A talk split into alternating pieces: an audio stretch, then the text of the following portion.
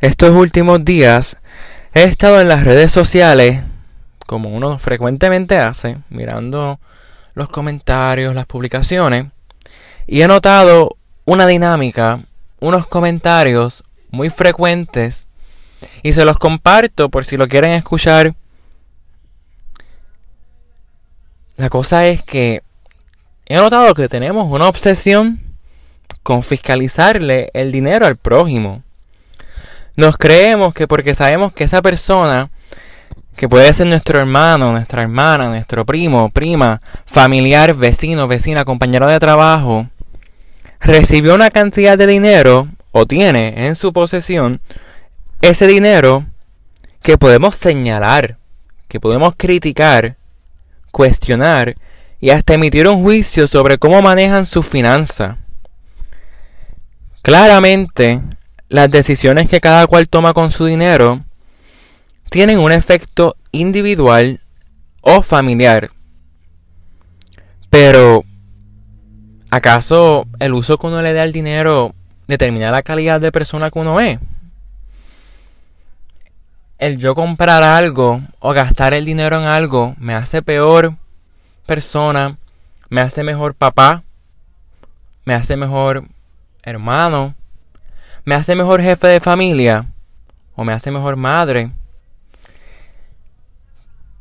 Pienso, pienso que en vez de invertir nuestras energías emitiendo un juicio sin saber y sin conocer de por qué toman las decisiones que toman con su dinero, deberíamos exigirle eso a las personas que gozan de dirigir nuestro país junto a las agencias gubernamentales que dirigen, que tienen a su cargo.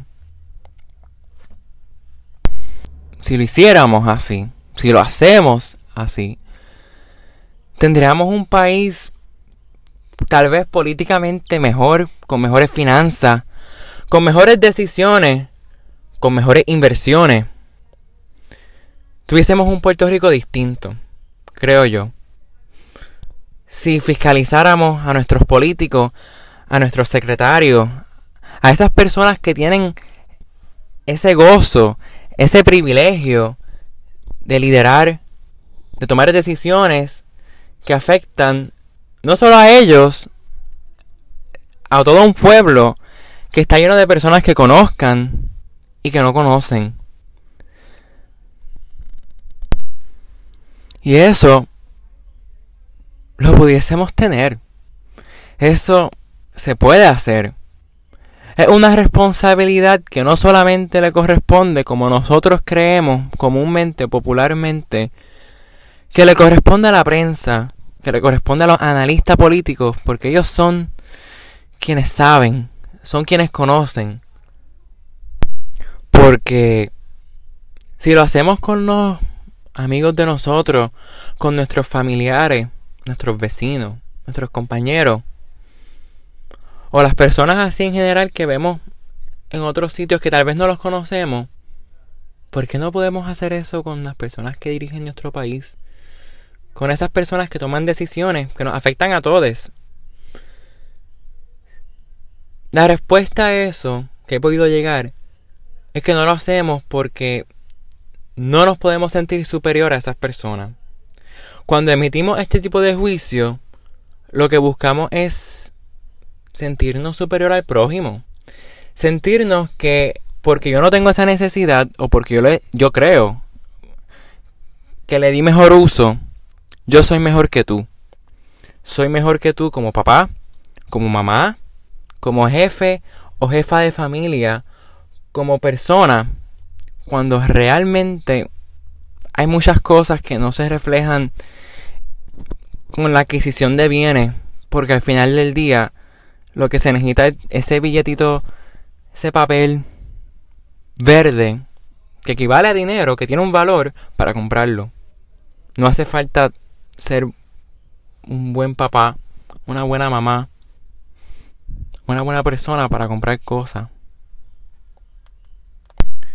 Y esto es un acto que en algún momento dado, porque vemos que otros lo hacen, lo hacemos nosotros.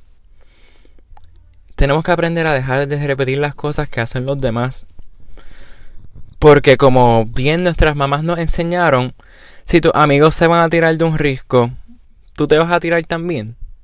No podemos hacer las cosas porque esa sea la tendencia, porque ese sea el trending topic del momento. No podemos hacer las cosas porque todo el mundo lo está haciendo, así que yo lo voy a hacer. Eso no nos hace auténticos, no nos hace originales, no nos hace individuos. Porque la vida, las decisiones importantes, no se toman, no se hacen, no se piensan como la moda, como la tendencia, como el trending topic. Y por eso es que pienso, pienso que tenemos que mejorar eso. Tenemos que hacer mejor porque esa persona a quien estamos fiscalizando merece mejor. Esa persona a quien le estamos cuestionando, señalando e incluso criticando merece mejor.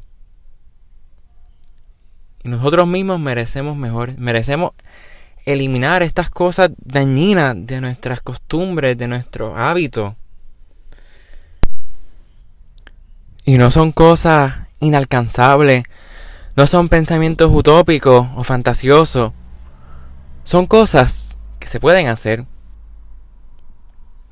que se pueden lograr.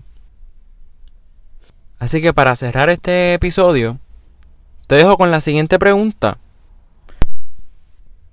¿Cuántas veces tú has fiscalizado al prójimo